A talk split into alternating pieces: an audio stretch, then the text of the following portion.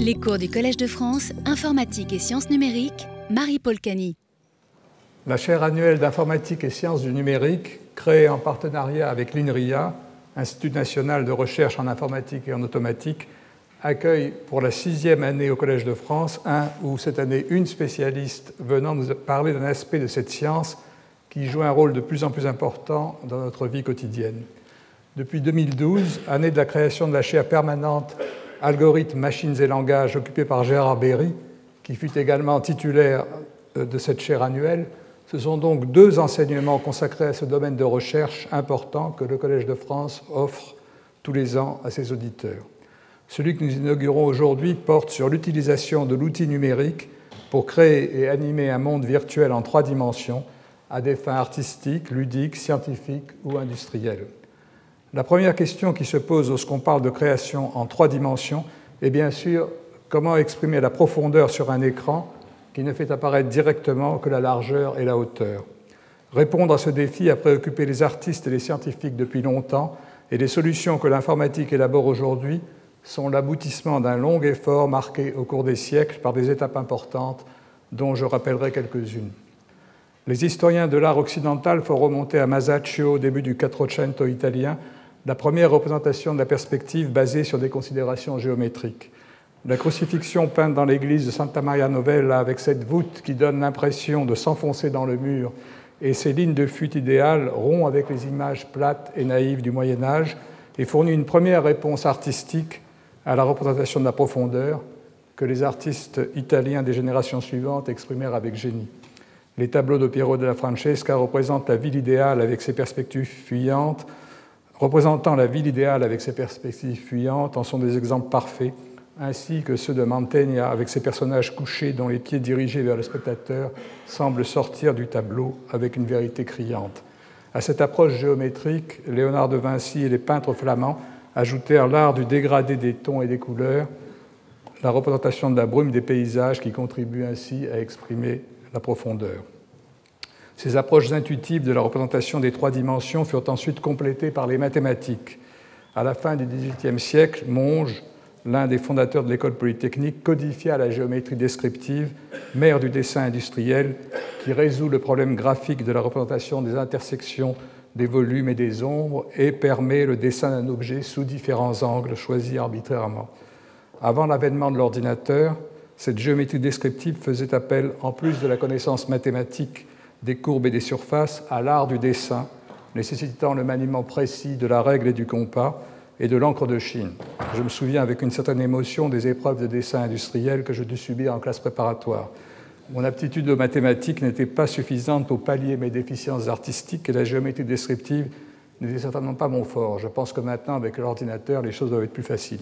Je ne suis pas sûr. La physique et la physiologie intervinrent à leur tour dans cette longue histoire pour apporter des réponses au problème de la profondeur des images.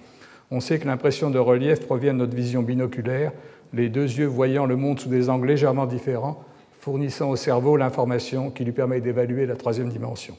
Dès l'avènement de la photographie, on inventa la stéréoscopie, consistant à prendre deux vues d'une même scène et à présenter les deux plaques photographiques aux yeux dans une visionneuse permettant de reconstituer le relief.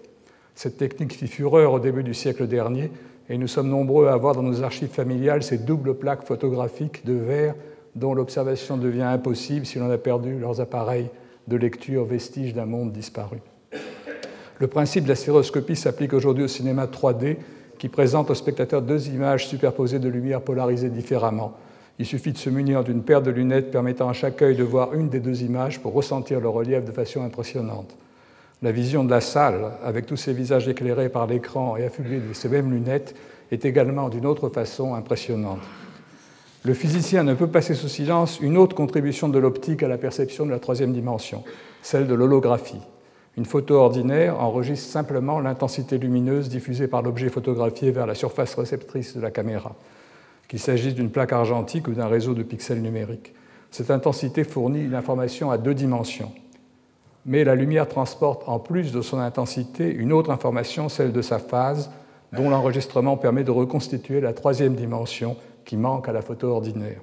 En éclairant l'objet avec la lumière cohérente d'un laser et en superposant la lumière qu'il diffuse avec celle de la source lumineuse, on enregistre sur une plaque sensible une image d'interférence un hologramme, comme on l'appelle, qui contient toute l'information transportée par la lumière diffusée par l'objet observé en amplitude et en phase. Cette image ne ressemble en rien à l'objet lui-même, mais si on l'éclaire par la lumière d'un laser identique à celui qui a permis euh, de fabriquer l'hologramme, on reconstruit en transmission en réflexion un champ lumineux identique à celui diffusé par l'objet initial. On peut tourner autour de cet objet pour l'observer sous tous ses angles. On crée ainsi un véritable avatar physique, vision fantomatique de l'objet ou de la personne photographiée, ayant toute l'apparence du réel. C'est un lieu commun de dire aussi que la photographie, qu'elle soit à deux ou à trois dimensions, en nous offrant sur une plaque sensible une représentation fidèle de la nature, a dès la fin du XIXe siècle détaché les peintres de la représentation réaliste du monde en les poussant à chercher d'autres formes originales d'expression. La perspective n'a pas échappé à cette recherche. Le cubisme, en donnant une vision éclatée d'un visage ou d'un objet le représentant à la fois de face et de profil, a été l'une des réponses n'ayant plus rien à voir ni avec la vision objective du monde, ni avec celle de la science, que l'art moderne a donné à la question de la représentation des trois dimensions sur une toile.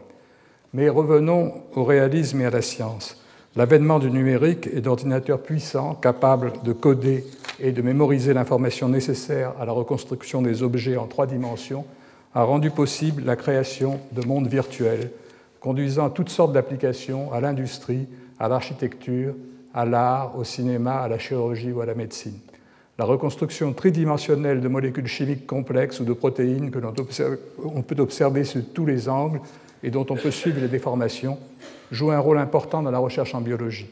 Il en est de même de la reconstruction des structures galactiques dans lesquelles l'astrophysicien peut s'immerger virtuellement grâce à la puissance du calcul des ordinateurs.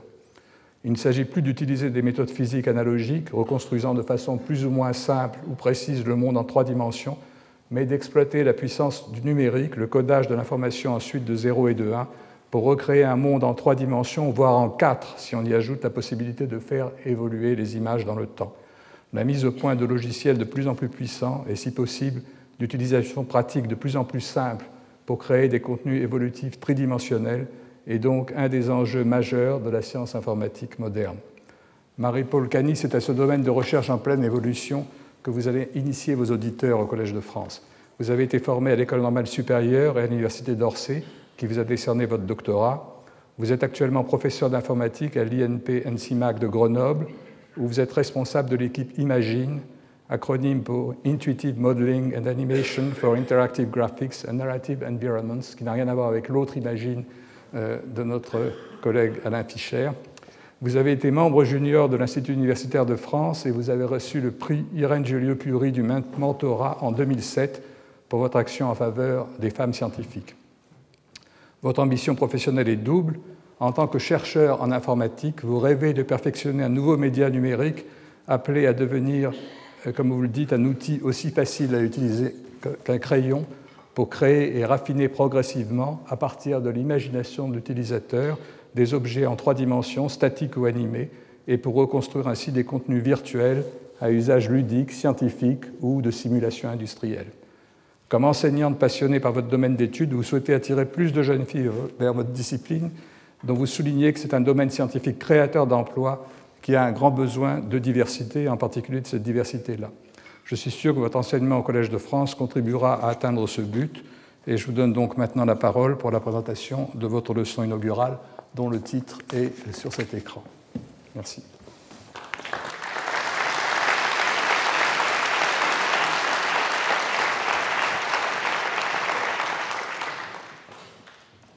Merci. Monsieur l'administrateur, mes chers collègues, chers amis, je voudrais dédier cette leçon à tous les rêveurs que nous sommes, à tous ceux qui sont tentés de réinventer le monde. Le monde numérique est un espace artificiel dont nous créons les contenus. Ces contenus, sous forme d'algorithmes ou de données, sont immatériels. On peut difficilement les voir et on peut encore moins les toucher. C'est peut-être pour ça que la création graphique en trois dimensions fait tant rêver. Elle va nous permettre d'ébaucher des formes complexes en quelques gestes, et puis de les regarder sous tous les angles, et de les toucher virtuellement. Elle va nous permettre d'aller vers des prototypes physiques à partir de ces formes, par exemple grâce à l'avènement de l'impression 3D, qui permet de matérialiser finalement un objet imaginaire et immatériel. Cette création graphique 3D nous permet aussi de concevoir des mondes virtuels peuplés et animés, et ensuite de les explorer grâce à la réalité virtuelle. Bien sûr, cette, discipline a une dimension ludique et artistique importante qui s'exprime largement au travers des films d'animation 3D, des jeux vidéo ou de l'art numérique. Mais c'est aussi un formidable outil pour les ingénieurs et pour les scientifiques de tous les domaines. En effet, ça va permettre à l'ingénieur de prototyper virtuellement son objet d'étude et de, le simuler avant même qu'il ne soit réellement fabriqué. Ça permet également aux scientifiques, quel que soit son domaine, que ce soit de l'archéologue par exemple ou de l'historien jusqu'au biologiste, d'exprimer euh, ses connaissances sous forme visuelle, de, concevoir euh, donc les, contenus qui tiennent compte de ces connaissances et ensuite d'affiner ainsi la connaissance de son domaine d'étude. Cette dimension de, la création graphique 3D, qui va donc bien au-delà d'une simple communication visuelle, Léonard de Vinci l'avait très bien compris. On voit par exemple à gauche des planches où il, exprime sa, compréhension des systèmes de branchement dans les arbres, et à droite, ses représentations d'objets volants imaginaires. Depuis, des recherches en psychologie cognitive ont montré que l'interaction avec un support visuel va permettre au créateur de raffiner sa pensée, de la préciser, bien mieux que ne le ferait une simple image mentale. Ce que Colin Ware a récemment résumé en disant qu'on devrait penser au design graphique comme à des outils cognitifs permettant d'étendre et de renforcer notre cerveau.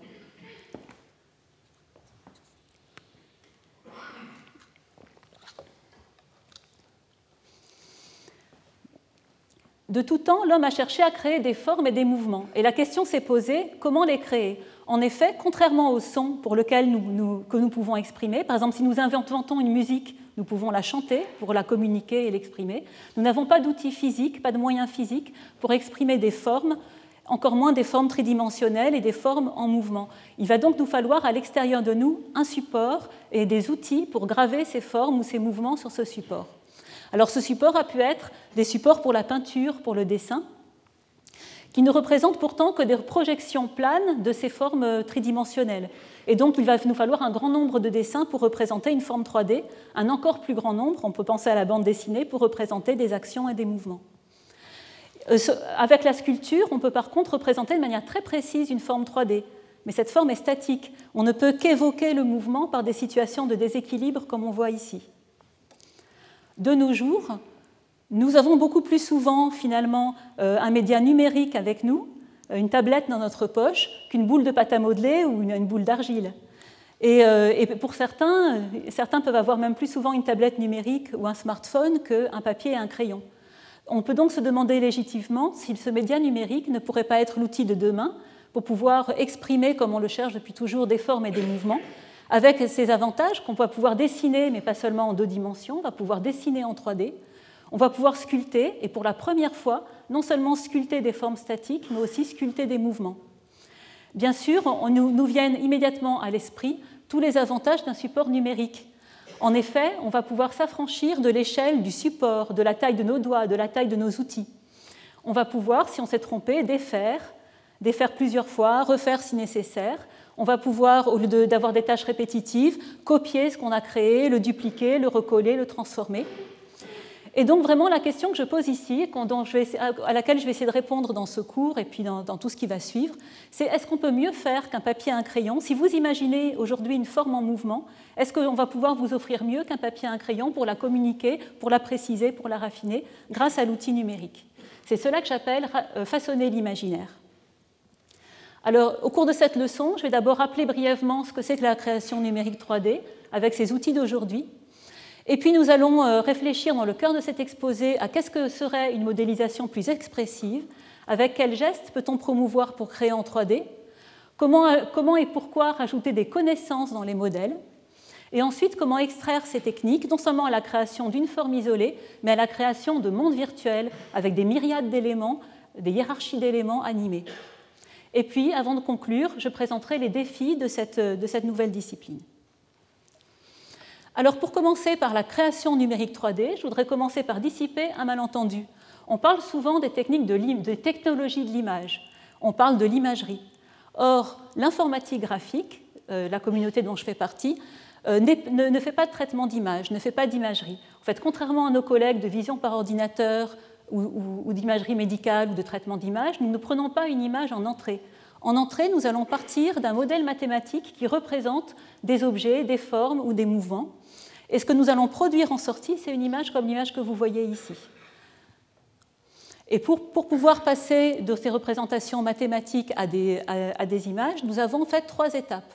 La modélisation géométrique, pendant laquelle nous allons en fait euh, chercher des représentations mathématiques les plus euh, larges possibles pour exprimer des formes 3D euh, et aussi des outils, des, opérateurs de déformation pour, pour, ensuite venir sculpter ces formes. Dans le domaine de l'animation, nous allons chercher des représentations et des méthodes de calcul, de simulation pour calculer des mouvements et des déformations d'objets. Et enfin, la troisième étape est l'étape du rendu, qui est assez bien automatisée et qui va consister à projeter en fait de la géométrie 3D sur les petits pixels qui constituent une image en simulant l'éclairage, les matériaux, etc. Donc c'est ça qui produit ces images virtuelles qu'on appelle des images de synthèse.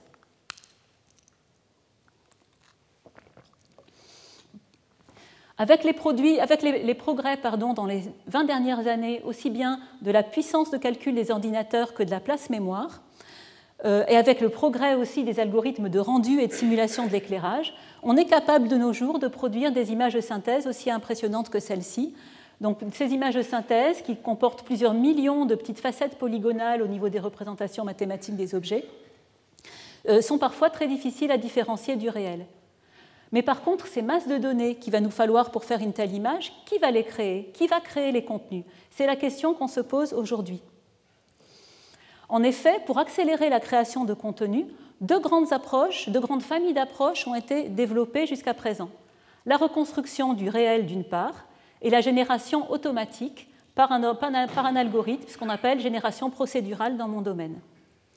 Or, si on regarde la reconstruction, la capture de mouvements ou bien de données réelles, eh bien, on peut se dire, le problème quand même, ça va être de passer à l'échelle. Si je veux maintenant avoir un monde virtuel entier à explorer avec ces arbres, ces brins d'herbe, avec ces animaux, euh, avec la, fourrure de ces animaux. Il y a tellement une telle myriade d'éléments que bien sûr on ne va pas pouvoir aller capturer chaque élément du monde réel pour les mettre dans le monde virtuel. Et la deuxième grande question, c'est si on est restreint à des contenus qui existent déjà dans le monde physique et qu'on va pouvoir euh, capturer par scanner ou par d'autres méthodes, Comment va-t-on créer quelque chose de véritablement nouveau? Bien sûr, on va pouvoir structurer ces contenus. Il y a des recherches très intéressantes qui sont faites dans le traitement de ces informations, comme ici des nuages de points, pour les structurer et on va pouvoir ensuite les déformer, mais on ne pourra pas créer quelque chose de radicalement nouveau. La génération procédurale est aussi quelque chose d'extrêmement intéressant. Elle va permettre, en fait, euh, par exemple, à des scientifiques d'exprimer des hypothèses, par exemple ici, des lois d'urbanisme pour créer ce village de pêcheurs au bord de la mer, peut-être des lois sur euh, la croissance des arbres et des forêts pour créer ces, forêts virtuelles.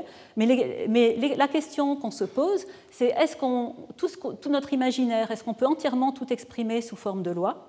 Et quand bien même on aurait trouvé la loi qui va permettre d'exprimer exactement le contenu auquel nous pensons, comment trouver les paramètres de cette loi, les conditions initiales et les paramètres exacts à leur donner pour avoir le contenu que nous souhaitons créer?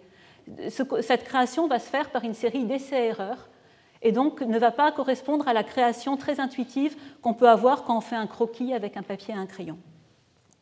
Donc, du fait des limitations de ces deux méthodes pour automatiser la création de contenu, eh bien, la plupart des contenus 3D actuellement créés dans mon domaine sont encore créés par la modélisation interactive. Ça, signifie que des, artistes qu'on appelle des infographistes, des artistes techniciens spécialisés, vont être formés pendant 4 ans dans des écoles spécialisées et apprendre à maîtriser donc, des logiciels très complexes comme le logiciel Maya. Ces logiciels, avec des myriades de menus, de boutons, euh, contiennent tous les modèles mathématiques les plus avancés, mais bien sûr, euh, ils vont demander finalement énormément d'une maîtrise de la chaîne de traitement qui fait qu'on ne va pas vraiment pouvoir créer et ébaucher avec des gestes. Et donc, euh, les artistes sont encore. Euh, en fait, ils travaillent plutôt en deux étapes. Ils vont d'abord faire des ébauches avec un papier, un crayon, peaufiner leur ébauche. Quand ils auront complètement conçu la forme qu'ils souhaitent créer, alors seulement ils vont la reproduire sur le, logiciel. Si bien qu'en 2009, euh, Rob Cook, qui est le directeur scientifique de la société Pixar, dont vous avez dû entendre parler pour les, films d'animation 3D, a dit que le grand défi maintenant en informatique graphique est de rendre les outils aussi invisibles aux artistes que les effets spéciaux ont été rendus invisibles au grand public. En effet, quand vous allez voir un film comme Avatar, enfin nous, le public, nous nous rendons même plus compte de ce qui est réel et de ce qui est virtuel. Nous sommes simplement emportés par l'histoire. Comment permettre aux artistes d'être emportés dans leurs gestes, dans leur création, et de manière à ce que les outils deviennent vraiment le prolongement de leur corps Et c'est donc euh, finalement ce défi de rendre les outils numériques invisibles que je vais, euh, que je vais vous exposer aujourd'hui. C'est ça que j'appelle vers une modélisation expressive. Deux principes viennent immédiatement à l'esprit pour qu'on rende les outils numériques invisibles. Premièrement, il faut permettre la création par geste. Et deuxièmement, il va falloir intégrer des connaissances dans les modèles. Alors ceci, j'aurais envie de vous l'exprimer, de vous l'expliquer avec un exemple concret. Imaginons que je veuille modéliser cette salle avec des rangées de sièges et des personnages assis, sur, ces sièges. Et puis finalement, une fois que je l'ai modélisé, je me dis, mais non, j'aimerais encore plus de public. Je rends cette, cette salle une fois et demie plus large. Est-ce qu'on aimerait des modèles informatiques qui vont élargir chacun des sièges et élargir chacun des personnages Ou est-ce que je ne voudrais pas plutôt que le, que le sol s'étire, que les murs s'étirent, mais que les rangées des sièges se dupliquent et que de nouveaux personnages soient placés sur les, sièges, euh, sur les nouveaux sièges qui apparaissent donc vous voyez qu'il va donc falloir des connaissances dans, les modèles. Il faut des modèles intelligents, entre guillemets, pour être capable de comprendre avec un geste aussi intuitif qu'un geste d'étirement ce que, ce que souhaite faire un utilisateur. Et donc ce que nous allons maintenant voir dans le cadre de cet exposé, nous allons essayer de répondre en partie à trois questions. Quel geste va-t-il falloir développer pour créer en 3D Quelles connaissances incorporer dans les modèles et comment? Et enfin, comment étendre ces techniques à un monde virtuel animé? Dans les années 2000, il y a eu l'avènement de ce qu'on a appelé la réalité virtuelle. Et donc ici, vous voyez en haut à droite une personne qui est dans un dispositif qu'on s'appelle une cave. Et en fait, il est complètement immergé dans un monde 3D. Une fois que cette, donc, quand on a eu à disposition ces outils de réalité virtuelle, on s'est dit, mais pourquoi, ça y est, on a trouvé la solution pour créer des formes 3D On va simplement les peindre, mais plus en 2D, on va les peindre en 3D. Et effectivement, euh, des systèmes ont été mis en place où dans une grille de, dans une grille de l'espace, qu'on appelle une grille de voxels, on dépose avec sa main, comme ça, dans l'espace, des densités de matière, et comme ça, on peut créer des formes 3D. Or, on s'est très vite rendu compte qu'en en cherchant à créer des formes comme ça, on n'est pas du tout aussi efficace qu'avec des outils plus traditionnels, parce qu'on manque énormément de, précision et il y a une très grande fatigue. Sculpter dans l'air sans même sentir la matière qui a déjà été créée, c'est quelque chose d'extrêmement difficile. Dans un même temps, aussi dans les années 2000, avec mon équipe, on, travaillait sur la sculpture virtuelle et on a mis au point aussi des systèmes où on pouvait voir en 3D avec des systèmes de, lunettes 3D, mais où on pouvait aussi travailler la matière avec un bras retour d'effort et on s'appuyait sur la matière. Et donc du coup, même si on avait mis un système non, réaliste où on pouvait passer, si on le souhaitait, au travers de la matière existante, on sentait qu'on passait au travers et on pouvait rajouter de la matière en contact avec les objets déjà existants et venir creuser la matière en la sentant. Et on a donc réussi à créer des sculptures euh, qui, euh, qui, nous ont satisfait à l'époque, mais on était quand même frustrés. On se disait, ben, très bien, on peut peindre cette matière en quelque sorte, on peut la gommer, mais on aimerait la déformer aussi. Si on n'est pas très content de sa réalisation, on n'a pas envie de tout effacer de recommencer. Il nous faut des déformations locales et globales, comme on, le permet avec l'argile, euh, quand, on fait un modèle, quand on fait un modèle en argile. Et donc on a travaillé ensuite sur comment euh, peut-on avoir une argile virtuelle qui est réaliste. Et là, vous voyez une comparaison à gauche avec de la vraie pâte à modeler, puis avec ce qu'on arrive à faire à droite. Donc je vais vous montrer en image. Ici, on enlève de la matière. Donc là, je suis dans la peinture, je rajoute de la matière. Et maintenant, je vais interagir avec la matière, avec cette argile virtuelle, c'est en temps réel. C'était déjà en temps réel en 2004. Vous voyez, c'est de la simulation d'un matériau qui est plausible, qui imite la pâte à modeler ou la glaise. Donc à cette époque-là, on était très fiers d'avoir réussi en temps réel, c'est-à-dire on calcule les images aussi rapidement, tous les 25e de seconde, et on arrive en temps réel à simuler ce matériau complexe. Mais là, on a à nouveau été frustrés, on se dit, mais on n'arrive pas à sculpter vraiment des formes complexes. Ah ben c'est bien normal. Si je veux sculpter euh, un chat, par exemple, avec un seul doigt, c'est un peu difficile. Donc il va nous falloir notre main dans le monde virtuel. Et là, on a travaillé sur comment contrôler une main qui vient interagir avec cette pâte à modeler euh, virtuelle. Je vais vous mettre l'animation en même temps. Et donc en fait, on a, pardon, on a développé un dispositif qui s'appelle le Hand Navigator. Et avec ce dispositif qui ressemble à une souris, on pose ses doigts sur des petits capteurs qui captent les efforts. Et quand on appuie sur un capteur, ça va plier le doigt correspondant de la main virtuelle. Quand on relâche le capteur, ça va déplier le doigt correspondant de la main virtuelle. Et donc on arrive dans une certaine mesure à interagir avec, la matière avec un retour d'effort passif. C'était vraiment passionnant d'inventer ce dispositif. C'est continué dans mon équipe. Il y a même ça va même faire l'objet d'un transfert industriel euh, vers la société Aption. Mais là encore, finalement, avec ces expériences, on n'a jamais réussi à créer une forme plus complexe que l'objet que vous voyez ici. Il y a donc un caractère relativement frustrant à tout cela. Et ce que je voulais vous montrer, c'est qu'à partir, à, peu près dans un même temps, en même temps qu'on inventait le RAN Navigator, on a travaillé sur des représentations un petit peu plus abstraites, qui s'apparentent aussi à la sculpture virtuelle, mais qui prennent beaucoup, plus de liberté par rapport au monde réel. Il s'agit ici de déformation de l'espace à volume constant. Donc ici, en manipulant un outil qu'on voit en bleu, on va attirer la matière avec l'outil. Et tout en, se, déformant, la matière va préserver son volume. Donc elle va se déformer un peu comme de la pâte à modeler ou comme du loukoum, si vous voulez. Là, ici, elle est étirée. Avec cette métaphore-là, qui est simplement un petit peu plus inspirée du réel, on ne cherche pas à reprendre les contraintes du monde réel, on a réussi vraiment à créer des formes, des formes 3D qui, qui, qui sont plus, convaincantes. Donc on en tire déjà un premier renseignement.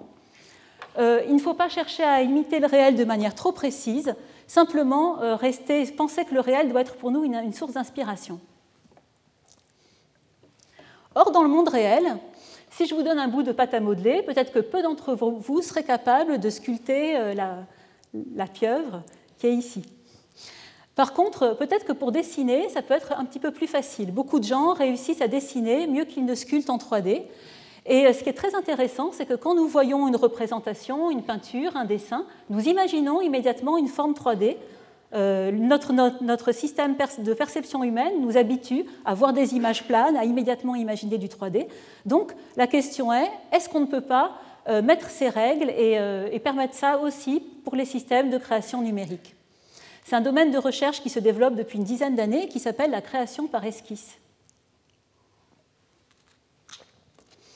Alors pour cette création par esquisse, nous devons répondre à la question suivante. Pourquoi voyons-nous des formes 3D Pour savoir quelles règles mettre dans la machine finalement pour reproduire notre perception? Alors moi je vais donner deux éléments de réponse. Si l'objet est inconnu, pour des formes inconnues, il a été montré par des études perceptuelles que nous voyons la forme la plus simple qui passe par ses contours. Par exemple, dans la partie mince, en haut à droite de la forme en jaune, eh bien, euh, euh, nous imaginons qu'elle est mince aussi dans la troisième dimension. Et la partie la plus large, nous imaginons volontiers qu'elle est également large dans la troisième dimension. Finalement, la forme la plus simple devient donc la forme la plus symétrique, comme si elle avait un squelette et qu'elle avait une épaisseur constante autour de ce squelette. Par contre, lorsque nous voyons des objets que nous reconnaissons immédiatement, comme sur l'image de droite, ce personnage vêtu et puis un arbre, alors un, processus complètement différent se met en place. Ces formes sont connues, donc même sans le vouloir, automatiquement nous utilisons nos connaissances, nous plaquons nos, connaissances sur ces dessins. Et nos connaissances nous permettent d'inférer l'information qui manque. Donc, en particulier, nous imaginons volontiers que cet arbre a des branches également qui vont vers l'arrière, même si nous ne les voyons pas représentées sur le dessin. Alors allons un petit peu plus loin, on va revenir aux formes inconnues et regarder un peu plus comment on peut euh, créer un système informatique qui va créer du 3D à partir de ce croquis en, deux dimensions. On va simplement ici étudier le cas d'une silhouette unique. Donc une silhouette unique, on aimerait inférer la profondeur. Eh bien l'idée, ça va être, puisqu'on a dit qu'on voulait créer la forme la plus symétrique possible, on va tout simplement calculer un squelette, c'est-à-dire une forme mince centrée à l'intérieur de ce contour. Et puis une fois ce squelette créé, on va mettre de la matière tout autour de ce squelette avec une épaisseur constante. Et l'épaisseur nous, est donnée par la silhouette qui est représentée par le contour. Une fois cette, cette première forme créée, donc une forme d'étoile par exemple sur le dessin du milieu, on va pouvoir changer de point de vue et on, va pouvoir raffiner notre création. Par exemple, ici, on aimerait rajouter un nez à cette étoile, et on, vient dessiner sur la forme qu'on a créée elle-même. Ce qui est très intéressant, c'est qu'on n'a plus besoin de système pour régler la profondeur. On va simplement partir de l'endroit où, l'utilisateur va poser son crayon pour, trouver l'élément de profondeur.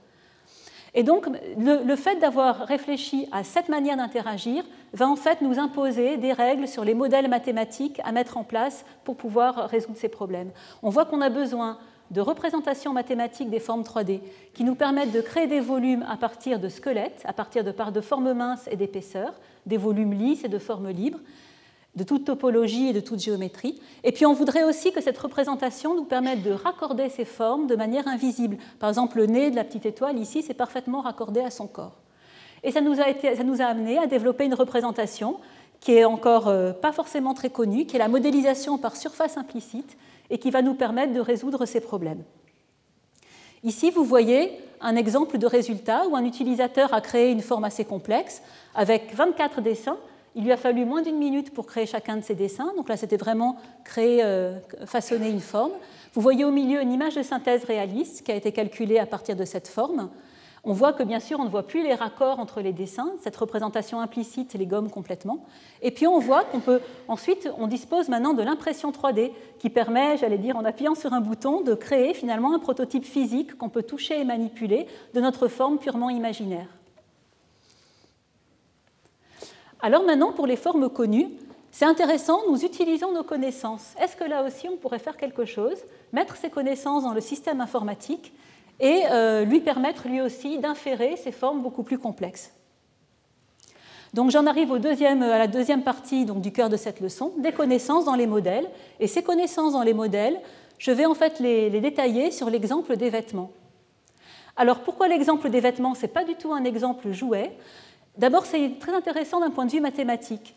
Un vêtement est constitué de surfaces qui sont développables par morceaux, c'est-à-dire que si on les coupe le long des coutures, on va pouvoir mettre chaque pan de vêtement, le développer dans un plan. Donc ça donne beaucoup de règles, pas mal de règles sur la représentation de ces surfaces. Leur création est difficile dans le monde réel. Dans le monde réel, il vous faut une formation en coupe et couture. Si vous voulez concevoir un nouveau vêtement sur une personne, il va falloir dessiner les patrons. Et il faut des années de formation pour trouver comment dessiner ces patrons pour concevoir ce vêtement. Et on a un grand besoin, bien sûr, de vêtir également les personnages virtuels, les personnages qui peuplent les mondes virtuels. Et là, les artistes infographistes dont je parlais n'ont pas forcément été formés aussi en coupe et couture. Et pourtant, il va falloir aussi qu'ils donnent ces patrons. Donc la question, c'est quelles connaissances on va pouvoir donner au modèle pour faire une création par croquis, comme si on dessinait un dessin de mode et créait automatiquement le vêtement, pour que l'animation de ces, vêtements virtuels puisse être réaliste et pour pouvoir aussi transférer des tenues à d'autres morphologies. Ici, on a créé une tenue complète sur un personnage féminin au centre, et on peut automatiquement transférer cette tenue à des personnages de morphologie complètement différentes et trouver automatiquement les nouveaux patrons, finalement. Alors, comme je vous disais, dans les logiciels standards que j'évoquais tout à l'heure, eh ce qu'on demande aux artistes infographistes pour créer un vêtement, c'est de dessiner des patrons de les placer autour de leur mannequin virtuel en dimension 3, d'aller spécifier les coutures, quel pan doivent être cousu à quel autre, et ensuite de donner les paramètres d'une simulation physique, paramètres d'élasticité, euh, de, euh, paramètres de frottement, etc. Et finalement, c'est le retombé de ce vêtement sous la simulation physique qui va donner le vêtement virtuel. Or, cette simulation physique est elle aussi très difficile à mettre en place, puisqu'en fait, les vêtements ils sont inextensibles, ils sont incompressibles en particulier, et c'est parce qu'ils ne peuvent pas se compresser qu'ils vont former des plis. Ces plis tellement caractéristiques du drapé des surfaces développables. Et l'utilisateur doit itérer, et en plus du fait que la constante de raideur et de frottement sont importantes, euh, même la finesse du maillage va changer de manière extrême euh, l'épaisseur des plis qui vont être calculés par le simulateur. C'est donc un processus très long, itératif, très difficile de créer, un, de créer un vêtement dans un monde virtuel. Alors, puisque les dessinateurs de mode et aussi les enfants sont capables de dessiner des silhouettes de vêtements, est-ce qu'on pourrait directement passer de la silhouette d'un vêtement et créer automatiquement un modèle 3D depuis ce dessin? Et si on crée le modèle 3D, il suffira de découper nos surfaces et de les mettre à plat dans un plan, et on pourra calculer le patron. Et donc on aura le moyen de fabriquer ce vêtement dans le monde physique si on le souhaite. Donc ici, vous voyez les, nos premières recherches sur en fait, le design de vêtements euh, par croquis. Au début, on est comme connaissance à injecter dans les modèles, on est parti d'une connaissance très simple, B à bas. On s'est simplement dit, si on voit ben, ce t-shirt que vous voyez en bas à gauche ici, Finalement, s'il est moulant dans la direction vue de face, dans la même zone, il sera également moulant vu de profil, bien sûr. Et donc l'idée, c'est simplement de, de, euh, de propager l'information de distance au corps à partir des silhouettes. On va propager cette information de distance et ensuite on va venir sculpter notre vêtement euh, dans un champ de distance. C'est ce que vous voyez, si j'arrive à vous le montrer. Voilà, ce que vous voyez ici, c'est qu'on va sculpter finalement la forme du vêtement dans un champ de distance calculé autour du mannequin 3D. Et ça va nous donner finalement euh, euh, un vêtement comme vous le voyez ici, c'est-à-dire qu'il va être large en, trois dimensions quand il a été large sur la silhouette et moulant là où il a été moulant sur la silhouette. Mais quand on voit ça, on se dit mais non, ça ressemble à du plastique, ça ressemble pas à du vêtement, justement parce qu'il manque les plis caractéristiques des surfaces développables. Alors dans un premier temps, on a mis au point des systèmes qui permettaient aux utilisateurs de dessiner ces plis. Là, cette fois-ci, on, ne le voit pas très bien, mais ici, l'utilisateur a dessiné des lignes de plis qui sont ensuite reproduites sur le vêtement. Mais c'est encore plus intéressant de rajouter des connaissances. Maintenant, rajoutons la connaissance que la surface doit être développable. On part de la première surface ici en rouge et on va maintenant l'approximer au plus proche par une surface qui est développable par morceau. Donc euh, on a utilisé ici une des définitions des surfaces développables. C'est un certain type de surface réglée euh, dont font partie les cônes, les cylindres et les plans par exemple. Donc une fois qu'on a approximé par une surface développable, alors on peut, en étalant les morceaux, comme je le disais, calculer les patrons, et on va pouvoir utiliser la simulation pour simuler les plis sur cette surface, et les patrons pour pour euh, créer ce vêtement dans le monde physique.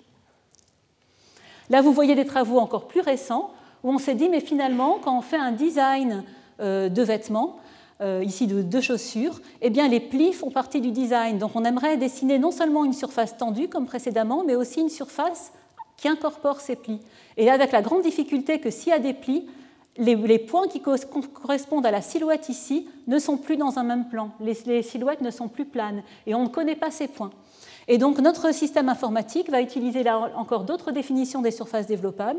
Ce qu'il va faire, c'est simultanément optimiser la développabilité, tout en identifiant progressivement euh, les points qui sont sur les silhouettes grâce à un, euh, un, système de contraintes glissantes. Et à la fin, on peut valider en créant euh, le prototype réel, physique, de cet objet imaginaire. Alors pour l'animation de vêtements, rajouter des connaissances est également très intéressant. Je vous ai évoqué tout à l'heure le fait que les simulations sont très difficiles à calculer. C'est des simulations de matériaux qui sont inextensibles, incompressibles, et donc les équations mathématiques sont mal conditionnées. Donc ça demande des très petits pas de temps, et on ne peut pas du tout animer des vêtements en temps réel. Or, animer des, ressorts très mous est tout à fait faisable en temps réel. Donc si on, si on enlève cette contrainte d'incompressibilité, on peut animer en temps réel. Et donc on s'est dit, on va animer ces vêtements en temps réel, et puisqu'on a la connaissance que les vêtements doivent rester isométriques à leur patron 2D, c'est-à-dire qu'ils doivent avoir tout le temps la même distance, les distances doivent être préservées par rapport au patron, on va calculer sur le patron les zones qui se sont compressées, et on va rajouter, simplement de manière, euh, de manière géométrique, on va rajouter une série de plis. Donc vous voyez ici, le patron a été compressé, on a calculé les plis et on a utilisé encore une fois la, représentation dont je vous ai parlé, les, surfaces implicites, pour mélanger ces plis entre eux. On va regarder tout de suite en image ce que ça donne. Donc ici à gauche, vous avez une oh, pardon. À gauche, vous avez une animation en temps réel d'un vêtement. Donc elle, elle, ne comporte pas de plis, elle n'est pas du tout précise. À droite, vous avez le même vêtement où on a rajouté ces plis géométriques. Regardez au niveau de la taille en particulier, comme l'animation a l'air tout de suite beaucoup plus réaliste. Et elle reste temps réel. Donc simplement en rajoutant des connaissances dans les modèles. Enfin, la dernière chose dont je voulais parler pour les vêtements, c'est le transfert automatique. Et le transfert automatique, ça ne vient pas d'une métaphore du monde réel, ça vient d'une idée informatique, le copier-coller. Tout le monde connaît le copier-coller, donc c'est devenu aussi naturel à utiliser, je pense, euh, pour le public, pour tout le monde. Ici, l'idée, c'est qu'on a fait une tenue sur un, personnage et on voudrait simplement la copier, la recoller sur un autre personnage. Mais bien sûr, on s'attend à ce que le modèle soit intelligent et s'adapte automatiquement à la morphologie du deuxième personnage. Ici, euh, la morphologie de la petite fille, par exemple. On voit bien, si on regarde un petit peu les patrons ici, qu'en fait, c'est une véritable déformation qu'il faut faire, qu'il faut faire sur ces, ces patrons. Il ne suffit pas du tout de faire un changement d'échelle. Et donc là, on a eu vraiment un travail très intéressant à faire pour comprendre qu'est-ce que c'était pour un humain de voir, entre guillemets, le même vêtement sur deux personnes différentes. Qu'est-ce qui, pour nous, fait que c'est le même vêtement alors que ces deux surfaces ont des caractéristiques, bien sûr, totalement différentes, elles n'ont même pas le même patron Voilà. Et on a trouvé qu'en fait, pour préserver le design, il faut préserver les proportions, préserver les parties moulantes euh, versus qui ne moulent pas le corps, et puis surtout préserver au maximum dans les parties qui ne, sont pas, qui ne touchent pas le corps l'orientation des surfaces euh, par rapport au monde qui, qui, l'entoure. Et donc tout ça a été exprimé mathématiquement et converti en algorithme, et on peut donc maintenant, depuis ce vêtement, donné avec ces patrons ici, calculer les patrons pour le nouveau vêtement. Vous vous rendez compte des applications que ça peut donner après dans l'industrie euh, textile. Pour donner simplement un deuxième, euh, un deuxième exemple de transfert, le transfert, c'est pas le copier-coller, c'est pas seulement pour les vêtements. Voilà un exemple de transfert d'anatomie, donc quelque chose qui a été fait, euh, qui a été fait aussi dans mon équipe. Où ici vous avez un humain virtuel euh, qui a été, qui a été on part de données d'un humain réaliste, et on va pouvoir transférer étant donné le contour d'un personnage de morphologie complètement différente, un loup-garou, Homer Simpson, le David de Michel-Ange, on va pouvoir transférer ce contenu anatomique, que ce soit le système nerveux, le système euh, musculaire, euh, le système veineux, etc. Là, on a mis là-dedans des, connaissances en anatomie, qui sont des connaissances même très simples, qui ont suffi à faire ça. Le fait que les, os doivent rester droits, qui doivent être symétriques par rapport au plan sagittal, que la masse musculaire doit être proportionnelle à la, masse graisseuse, que le squelette, lui, n'est pas proportionnel à la masse graisseuse. Voilà, on a mis en point, je ne vous les cite pas toutes, une série de règles, et en utilisant ces règles, en mettant en place la bonne chaîne de traitement, on a réussi à faire ces transferts. Alors maintenant, je, je vais vous parler de l'extension de ces technologies à la création de mondes virtuels animés. Alors, ces mondes virtuels, en fait, que ce soit des mondes naturels ou des mondes créés par l'homme, qu'ils soient peuplés ou non, euh, sont caractérisés par leur très grande complexité. La complexité des formes, comme la, forme par exemple de ce nuage ici en mouvement. Euh, la complexité des mouvements, comme le mouvement de ces volutes de fumée. La complexité en nombre d'éléments, comme toutes ces petites vagues ici sur cet océan de synthèse. Alors bien sûr, travailler sur les mondes virtuels nous donne l'occasion, à nous, chercheurs en informatique graphique, de collaborer avec des scientifiques de, plein d'autres disciplines. Et c'est vraiment passionnant. Mais je voudrais quand même souligner le fait que nous avons parfois des besoins spécifiques en informatique graphique. Par exemple, c'est ni en utilisant les équations précises de la physique des fluides telles qu'elles sont développées, ni les modèles de météorologie qu'on arrive à trouver la forme tridimensionnelle de ce nuage qu'on peut afficher dans le monde euh, dans le ciel d'un monde virtuel. Parce que l'échelle auquel nous on a besoin est une échelle perceptuelle qui n'est pas forcément la même que celle étudiée par les autres sciences. Mais comme je le disais, les collaborations sont passionnantes. Alors pour gérer cette complexité, nous, en image de synthèse, comme nous avons besoin de l'exploration en temps réel de nos mondes virtuels, nous allons mettre au, point également des représentations en trompe-l'œil. Ici, vous voyez des exemples de représentations en trompe-l'œil pour des forêts et puis pour une prairie. Alors je vous explique un peu, pour une forêt, dans un simulateur de vol, quand on apprend aux pilotes à, piloter, on a un monde virtuel réaliste qui doit être affiché en temps réel. Et bien sûr, si on modélisait chaque branche, chaque feuille, eh bien, euh, ce serait beaucoup trop coûteux. On ne pourrait pas afficher ça en temps réel quand on avance.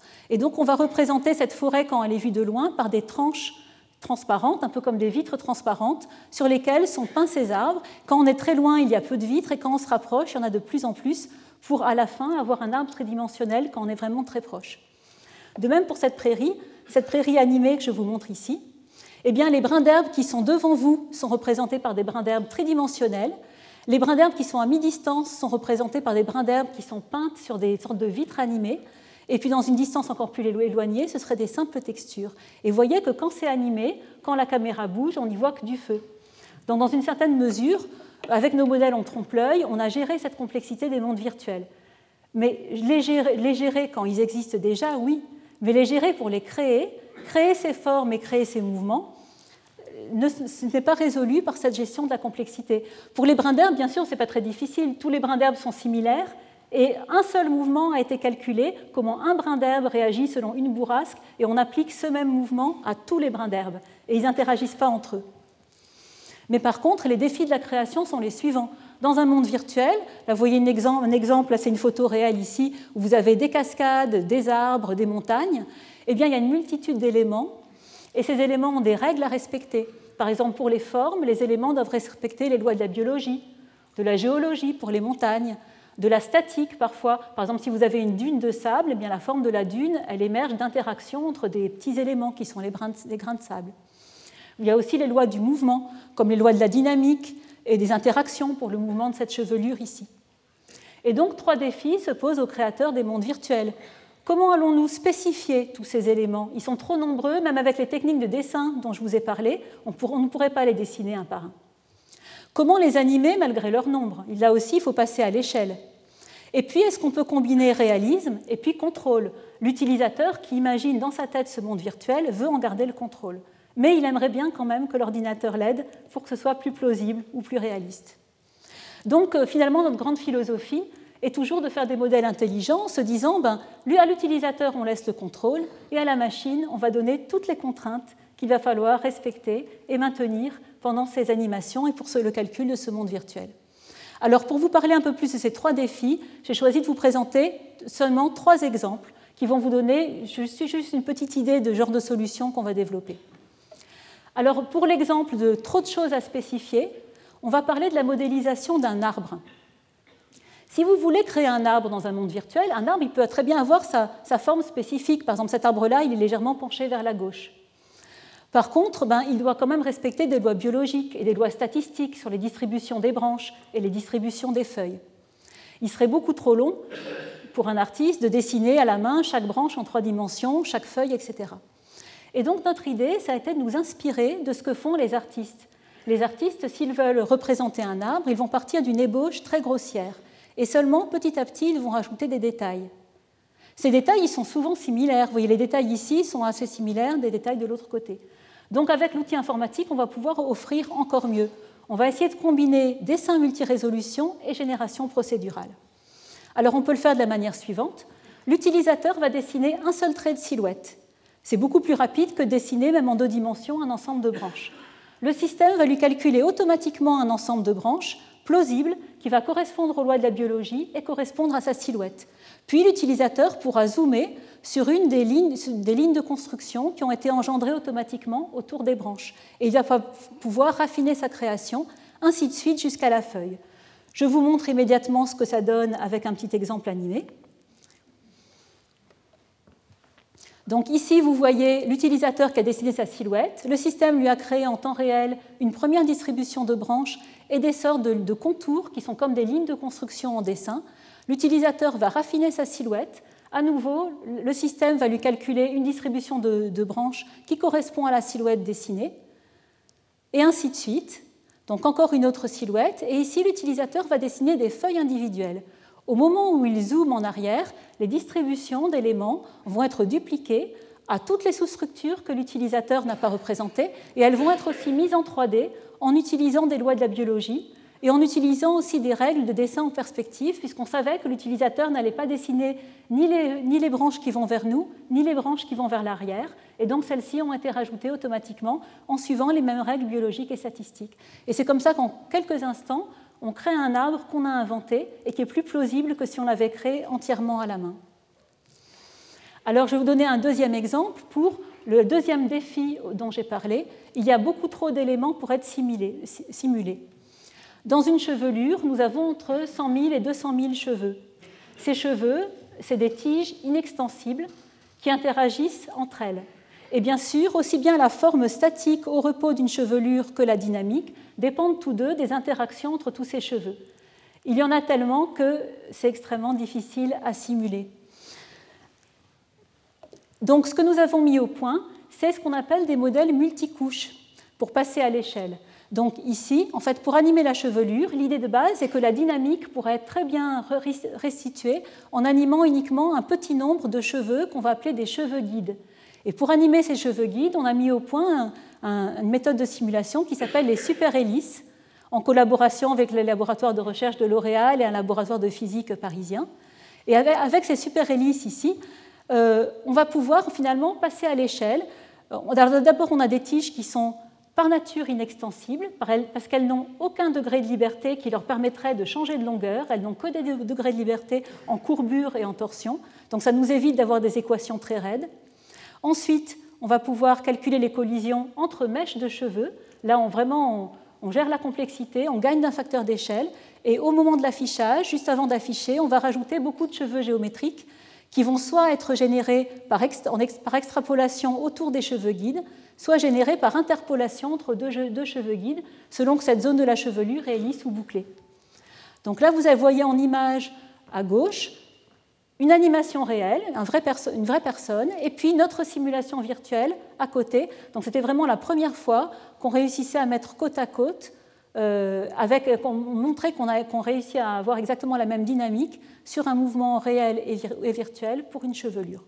On peut faire ça avec les, les super-hélices pour des chevelures qui sont lisses et aussi pour des chevelures qui sont bouclées, comme on va le voir tout de suite.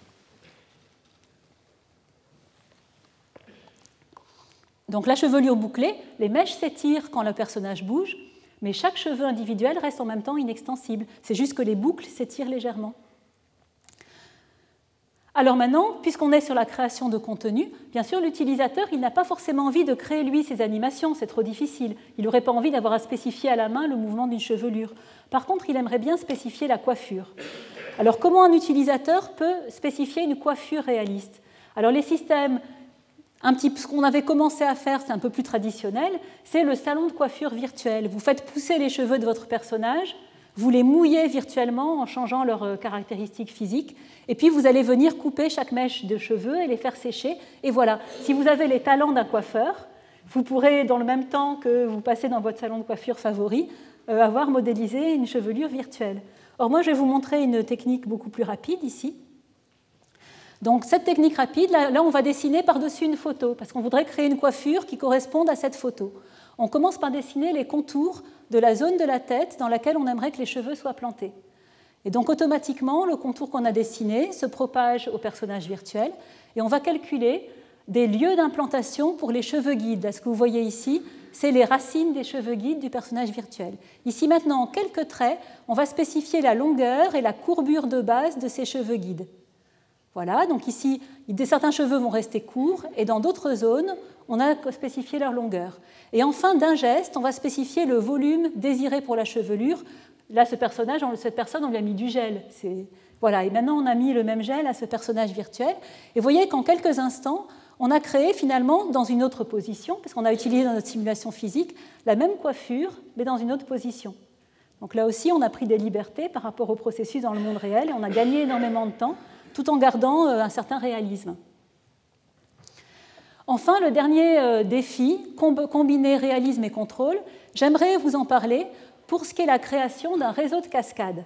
Alors ce cas des cascades est vraiment très intéressant parce qu'une cascade, elle n'existe de manière unique une fois qu'on a donné les montagnes, on a donné le terrain et on connaît le débit à la source. Vous êtes tous d'accord avec moi, il n'y a qu'une manière pour la cascade de couler. Et pourtant, l'artiste, infographiste, le créateur aimerait contrôler les endroits qui sont des cascades en chute libre, les endroits qui sont des torrents, des ruisseaux. Il aimerait bien avoir ce contrôle. Alors on pourrait lui fournir un système intuitif pour aller sculpter ces montagnes, comme ici par dessin. On dessine une silhouette et la montagne est automatiquement sculptée pour correspondre à la silhouette. Mais vous vous rendez compte de la difficulté pour l'artiste qui doit sculpter ces, ces montagnes jusqu'à ce que la chute d'eau passe exactement là où il le souhaitait. Ce serait extrêmement long et demanderait beaucoup de simulation. Donc notre solution, elle va passer par le fait d'imbriquer contrôle et calcul. L'utilisateur, on va lui demander de dessiner un réseau, mais un réseau simplifié. Il lui donne un terrain, il dessine son réseau simplifié avec les zones rouges qui sont en chute libre et les zones qui restent en contact avec le terrain en vert. Et puis, le système va calculer automatiquement les débits et le, système va, rassurez-vous, adapter automatiquement le terrain pour que cette cascade existe et soit, et soit plausible, telle que l'a souhaité l'utilisateur. Donc voilà un exemple, voilà, c'était des, exemples de contributions dans ce domaine de recherche. Mon cours, qui aura lieu les vendredis à partir du 27 février, comportera deux grandes parties. Une première partie sur la création des formes numériques 3D, dans lesquelles je détaillerai des représentations géométriques, et en particulier les surfaces implicites dont je vous ai parlé. Et puis, on va détailler également différentes métaphores d'interaction, la sculpture virtuelle, le dessin et le transfert de modèles. Dans, une deuxième partie, nous allons voir comment créer et contrôler des mondes virtuels animés. Donc nous allons voir comment créer un paysage et animer des scènes naturelles, comment peupler les mondes virtuels et comment combiner réalisme visuel et contrôle. Et enfin, ces cours seront accompagnés par huit séminaires et je tiens à remercier tout particulièrement les huit collègues qui ont accepté de venir donner ici un séminaire euh, euh, qui seront je pense, tout à fait passionnants. Je voudrais, avant de conclure, je voudrais euh, vous indiquer quelques défis que pose pose ce, domaine de recherche. Premier défi, il faut trouver bien sûr les, nouvelles, les bonnes interfaces d'interaction et il faut que les modèles savent s'adapter. Je voudrais dire que ce média numérique, c'est un espoir pour les gens qui me disent Ah, mais moi, je ne sais pas dessiner ou je ne sais pas sculpter. C'est un véritable espoir qu'ils aient de l'aide finalement euh, grâce à, cet outil euh, avancé. De plus en plus souvent, les, nouveaux, les, tablettes vont permettre à la fois d'interagir avec les doigts et à la fois de dessiner avec un stylet. Donc moi, je crois beaucoup à des tablettes sur lesquelles on prend appui et où on va pouvoir et dessiner et sculpter, mais sculpter du 3D par une interaction 2D. Et on a besoin que les interfaces, que les méthodes les algorithmes, ces modèles intelligents dont on parlait, ils soient plastiques, c'est-à-dire qu'ils s'adaptent à leur utilisateur. Pour un utilisateur débutant, il aura besoin de plus d'aide que pour un artiste chevronné à qui on pourra laisser créer euh, son imaginaire, même s'il n'est pas réaliste, bien sûr. Ensuite, on a besoin dans ce domaine absolument de petit à petit s'abstraire des modèles particuliers. Ici, je vous ai parlé de plusieurs modèles particuliers, un vêtement, un arbre, un torrent. Et en fait, ce qu'on aimerait, c'est pouvoir avoir des méthodes pour dessiner et sculpter des modèles qui comportent des composants de dimension 1 comme des cheveux, de dimension 2 comme des vêtements, de dimension 3 comme le corps des personnages, aussi des distributions d'éléments sur des éléments d'autres dimensions. Et on aimerait pouvoir donc dessiner et sculpter ces modèles généraux. Alors un espoir pour le faire, pour généraliser tout ça, ce serait de déterminer la fonction d'après la forme. Et c'est déjà des choses qui sont, qui, sont, en cours de recherche dans mon équipe en ce qui concerne les, les objets CAO. Donc ici, trouver à quoi sert ce dispositif, par exemple, trouver sa fonction, quelles sont les parties en contact qui entraînent les unes les autres pendant le mouvement, pourrait permettre de déformer ici euh, cet objet tout en préservant sa fonction.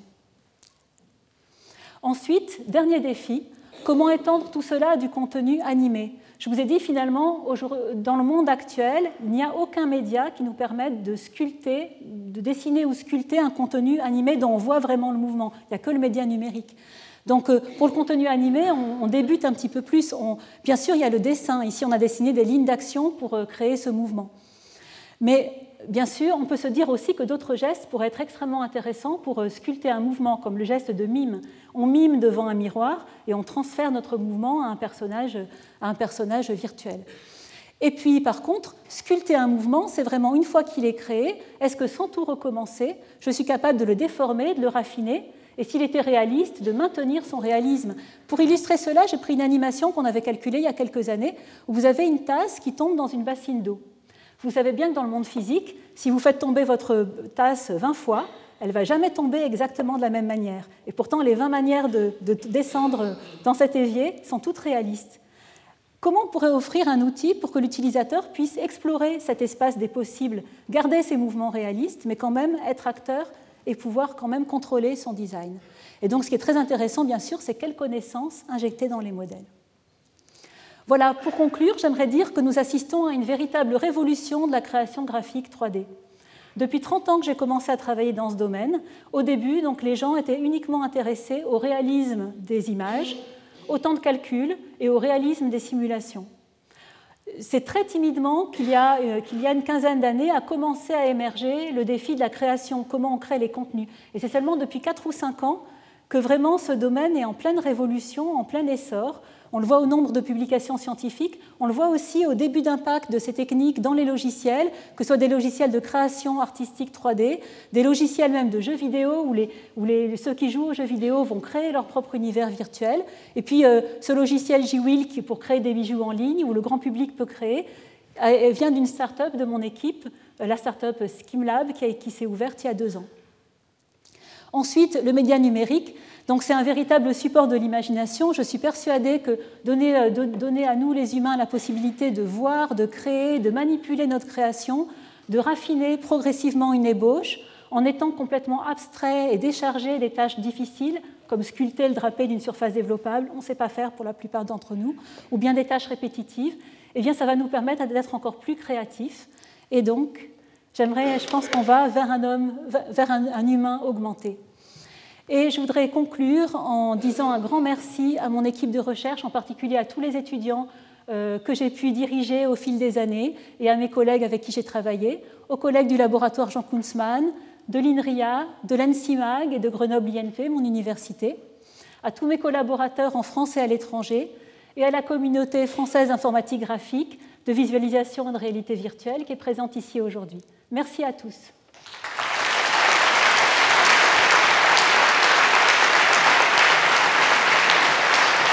Retrouvez tous les enseignements du Collège de France sur www.collège-2-france.fr.